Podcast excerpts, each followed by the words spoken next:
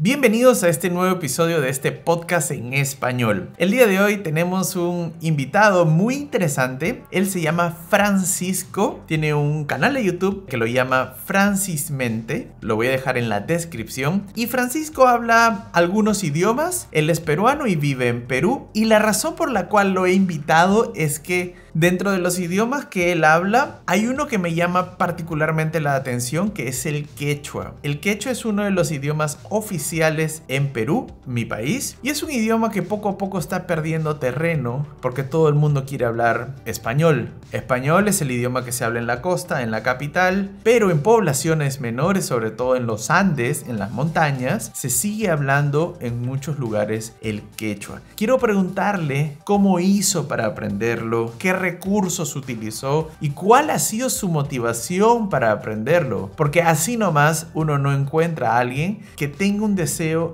de aprender una lengua minoritaria. Así que el día de hoy vamos a hablar sobre este tema con Francisco. Y antes de empezar, no se olviden de dejarnos una valoración en iTunes, Spotify, YouTube eh, o en la plataforma que nos estés escuchando y viendo. Te invito a que descargues Link. Link es una aplicación para aprender idiomas que me gusta muchísimo y que ha sido recientemente rediseñada en su versión número 5. Posee ahora una interfaz mucho más limpia y fácil de usar, con mucho más contenido, un sistema de objetivos y desafíos diarios mucho más completo y una experiencia de lectura más optimizada con una mejora auditiva notable y nuevas funciones que te van a encantar, incluido el modo oscuro.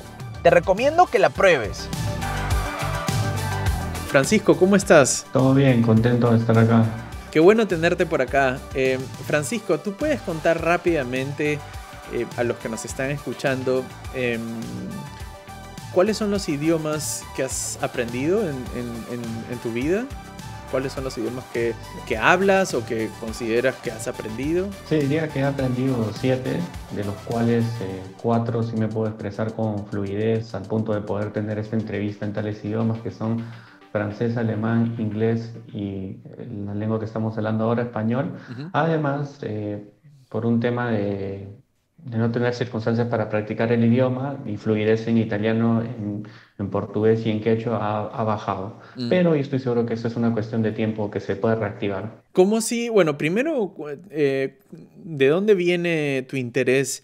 Em, por los idiomas, porque por lo que entiendo, no es que hayas nacido en una familia bilingüe o trilingüe, sino los idiomas los has aprendido luego, ¿cierto? Así es. Eh, ¿De dónde proviene? De los fracasos, de la frustración, porque soy, mm, bueno, yo he visto que tú has hablado con muchos políglotas. En mi caso, sinceramente, eh, yo a los 21, 21 años yo tiré la toalla y no podía aprender ningún idioma. Ahora tengo 30.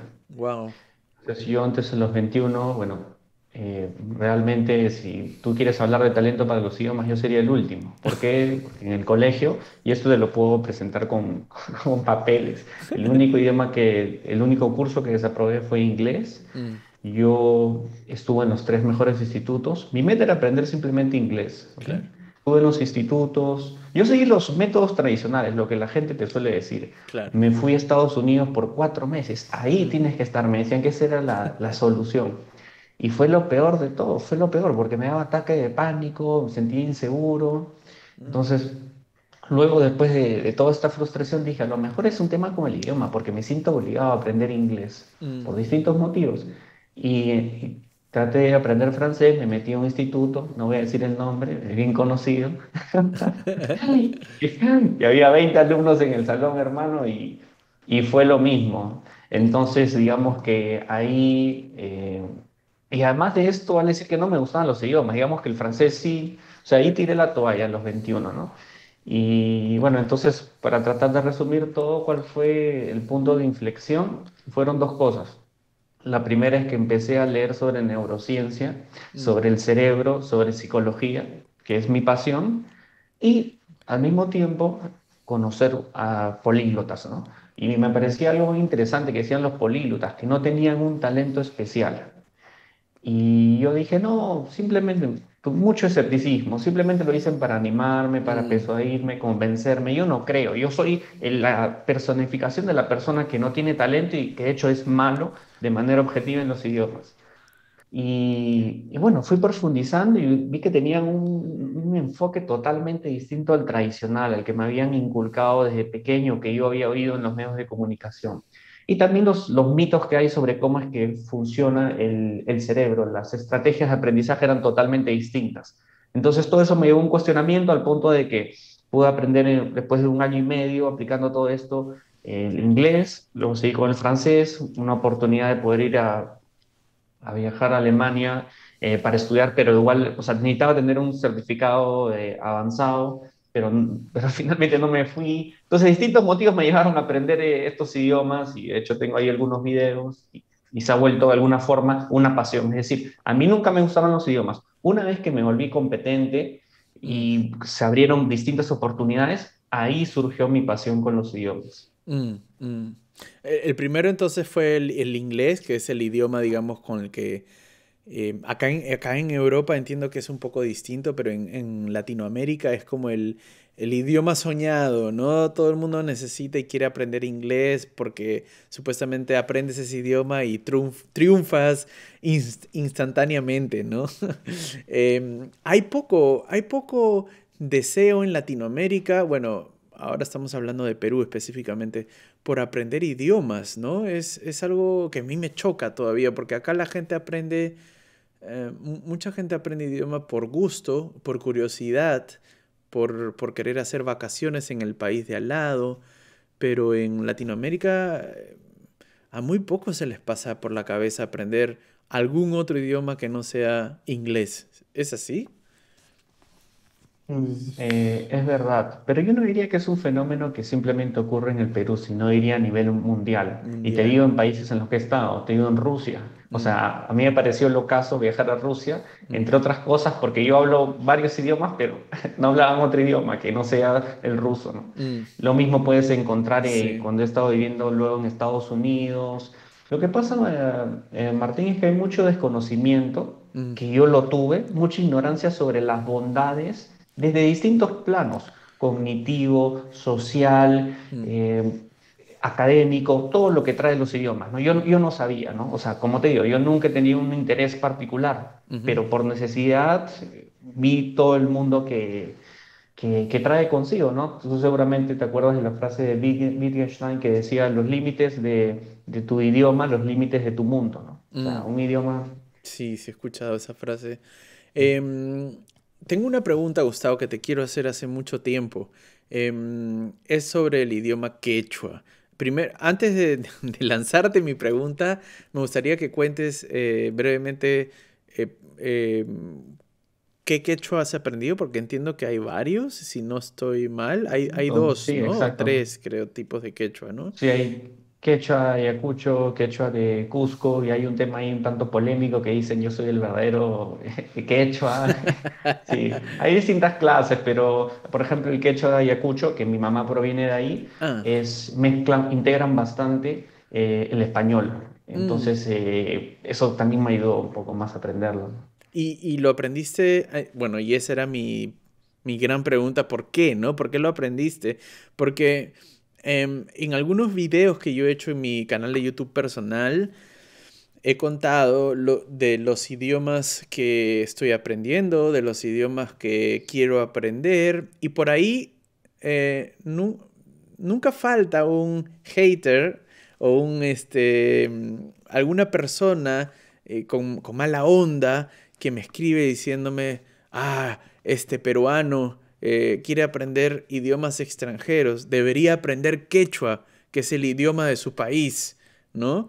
Como que yo no tengo derecho a aprender un idioma extranjero, sino debería empezar por el idioma de mi país, que es el quechua. Y bueno, eso es una falacia porque el idioma del Perú es, el, el idioma principal es el español. El quechua es un idioma también oficial, pero no es el principal.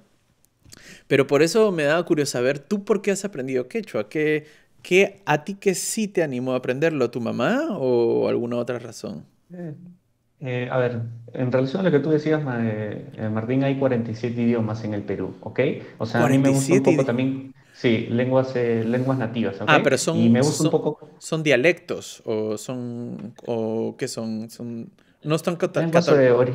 Mm, aborígenes. Sí, están catalogados como lenguas. Están catalogados como lenguas, como idiomas, ¿no? Entonces, un poco justamente yendo al punto que por parte del hater que me dices, o sea, primero que okay, hay que cuestionar un poco ese mito de que el Perú es un país muy diverso y hay un montón de idiomas y a mí me gustaría aprender también Aymara, por ejemplo, ¿no? Que se habla en la selva, ¿no? O sea, o sea un poco hay que, hay que verlos desde ese ángulo, ¿ok?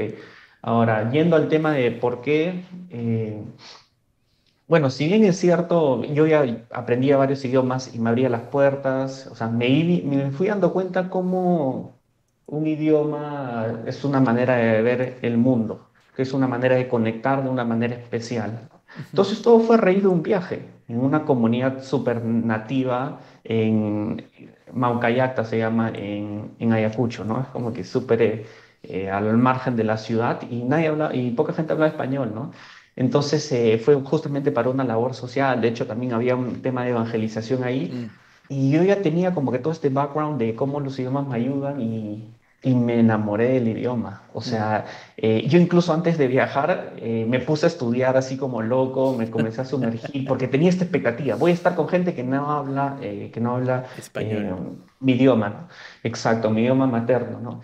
Entonces eh, fue maravilloso eh, estar ahí eh, tres semanas y luego comencé a hacer otros viajes, conectar y el punto es que se corroboró aquello que yo sospechaba. O sea, yo al ir y a ser el único de toda la gente que hable su idioma, era una forma de decirles, o sea, de conectar con ellos, de que decir, y eso en general, hablar un mm. idioma es, tú eres importante para mí, es decir, tú tienes algo para enseñarme. Eh, yo vengo de otra sociedad que tiene sus cosas buenas, sus cosas malas, pero tú tienes algo extraordinario, maravilloso para compartir. Entonces armó una conexión muy especial y entonces ahí empezó todo mi interés a sumergirme y tengo un particular afecto por este idioma. A eso le podemos añadir que bueno, los complejos que tienen todos los países, las sociedades a nivel del mundo, ¿no es cierto? No sé, eh, tú como peruano sabes que nuestro país es complejo y yo a veces digo que es como tres países. Tenemos costa, sierra y selva, distintos idiomas, cultura, tradiciones, y siempre a veces hay ese, a veces sentimiento de superioridad que porque yo soy de la costa, esas que para mí son tonterías, ¿no? Entonces, eh, yo siempre fui, yo fui con la intención de que ustedes tienen algo que enseñarme, que enriquecerme, ¿no? Y también veía el propio contexto de mi, de mi, de mi familia, no sé, mi mamá es de, la, de, Ayacucho, ha estado expuesta con mucha gente. Comencé a, a profundizar en este tema, que su mamá, le, su, sus abuelos le decían, no habla, no aprendes quechua, ¿no? O sea, eh, porque el español te va a dar más oportunidades, o sea, una visión muy reduccionista de lo que es un idioma. Y, y, este tipo de creencias que se las arraigan de padres a hijos allá, ¿no? Mm. Eh, ahí en esos, eh, en esos lugares, ¿no? Entonces para mí fue como un impulso de decir, tengo que hacer algo, son mis raíces. Es mi mamá que le han inculcado así, yo tengo que hacer algo por mi país, porque fácil es siempre criticar y tú más que yo lo sabes, estar ahí, las, los haters, todo. ¿Qué puedo hacer, no? Entonces ahí me comencé a sumergir en esto y, y me apasiona y tengo libros y luego poco ya para no entrar en detalles, conseguí profesores particulares que venían y obviamente cuando aprendes un idioma no solamente son reglas gramaticales, tú aprendes una manera de ver el mundo, es entender a esta persona andina mm. y es maravilloso y bueno, te cuento una anécdota, por ejemplo, yo estaba haciendo voluntariado en el hospital y resulta que la señora que trabaja en limpieza hablaba quechua, ¿no? Y fue una experiencia que me marcó también, ¿no? Y le comencé a hablar en quechua, ¿no? Que cómo estás todo y se conmovió, ¿no? Al punto de... Se conmovió por, por, por verte o sea, porque para los que no son de Perú o los que para puedan los que están aprendiendo español o nunca han viajado a Latinoamérica quizás para que entren en contexto en estos pueblos ¿no? del interior de, nuestros países en este caso del Perú eh, las personas usualmente se visten distinto, se comportan distinto, tienen un acento distinto. Entonces cuando alguien llega de la capital, de la gran ciudad, se nota, ¿no? Y lo normal es que los de la ciudad no hablan quechua, pero en tu caso tú llegaste y dijeron, uy, este limeñito o este limeño eh, hablando quechua, ¿qué es eso? E, eras un bicho raro para ellos. Claro, eso es en relación a Ayacucho, donde ahí la mayoría habla eh, quechua. Mm. Pero yo te estoy hablando en Lima, me pasó. Ah, o sea, yo fui a hacer un voluntariado. Sí, claro, sí, no, no, sí, fue en Lima. Entonces yo me dijo dónde era Ayacucho y le empecé a hablar y casi se, o sea, se conmovió tanto porque me dice, yo llevo cinco años acá, nunca nadie me ha hablado en quechua, incluso hay cierto estigma hasta el idioma, y fue una experiencia mm. que me marcó, que me marcó, ¿no? O sea, a veces hay un cierto sentimiento de inferioridad que es absurdo, ¿no? Mm, sí, eso es muy complejo y quizás algún día podríamos hacer un capítulo sobre este tema, eh, cómo muchos acentos y eh, dialectos e idioma son, están destinados a, la extinción por la marginación que sufren. Es decir, em, en el caso del Perú, eh, si hablas como alguien del interior, eh, mucha gente piensa que pues que, no vas a tener éxito si es que hablas de esa manera. Entonces, mucha gente intenta no enseñarle a sus hijos el, idioma original, ¿no? El, idioma de la abuela, como es el quechua, sino que se queden solamente con el español. Y eso mismo, exactamente eso mismo pasa también en Estados Unidos, con la gente que tiene, por ejemplo, el inglés, no sé, de repente de la India, con el acento hindú, o acá en Alemania también mucha gente que habla alemán, pero con, acentos eh, como, no sé, eh, que están mal, sí, que están mal vistos, ¿no? Mm. Em, y debería ser lo contrario, debería ser como aplaudir la diversidad, que mientras más diverso es el idioma y más, maneras de hablar, hablar el idioma hay, es más bonito y es más interesante también. Exactamente, exactamente. Yo lo veo como una manera de, de enriquecerme, de, wow, tienes un origen distinto mm. y, que, y que de la misma forma tienes una manera particular de ver las cosas y que, y que ambos podemos crecer juntos. Mm. Entonces, eso es, ¿no? Entonces, ahí el tema, y hay mucho trabajo para hacer, y esto, como tú muy bien lo dijiste al inicio, el quechua no solamente se habla en Perú, sino en, Bolivia, en Ecuador, pero hay todo un trabajo, ¿no? Mm. Que simplemente queda bonito en eslogans, en frases bonitas, pero un trabajo que podemos hacer, ¿no?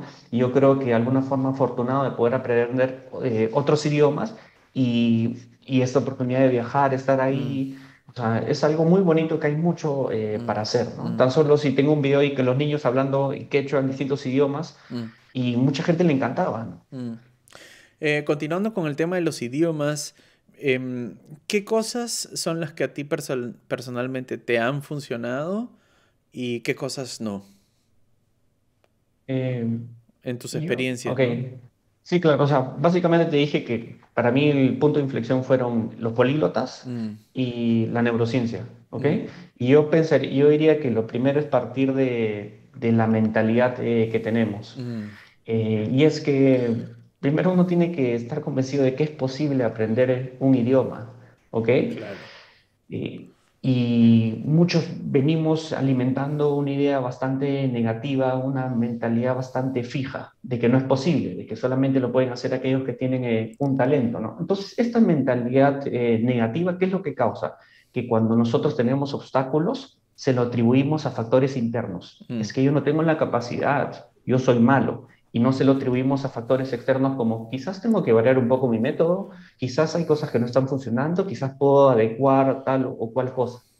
Entonces yo creo que eso es eh, fundamental, el tema de la, de la mentalidad. Mm me demoró, me demoró un poco cambiar, ¿no? Tener una mentalidad, en psicología se dice una mentalidad de crecimiento. ¿Qué es una mentalidad de crecimiento? Pensar, por ejemplo, que tu inteligencia es maleable, mm. es decir, que tú la puedes variar y eso es científicamente comprobado. Hay una plasticidad increíble en el cerebro, las formas con que se hacen conexiones, pero nosotros creemos, porque yo me sentía viejo, Martín, o sea, y creo que tú algo así también te ha pasado, ¿no? yo me sentía 21 años y yo me decía, no, y estoy jodido. Yo estoy viejo ya. sí, ¿qué voy a poder aprender? Pero, pero veía ciencia, pues yo veía estudios, veía hechos, no mm. eran simplemente alguien que me trata de alentar, sino que mm. hay algo empírico, ¿no?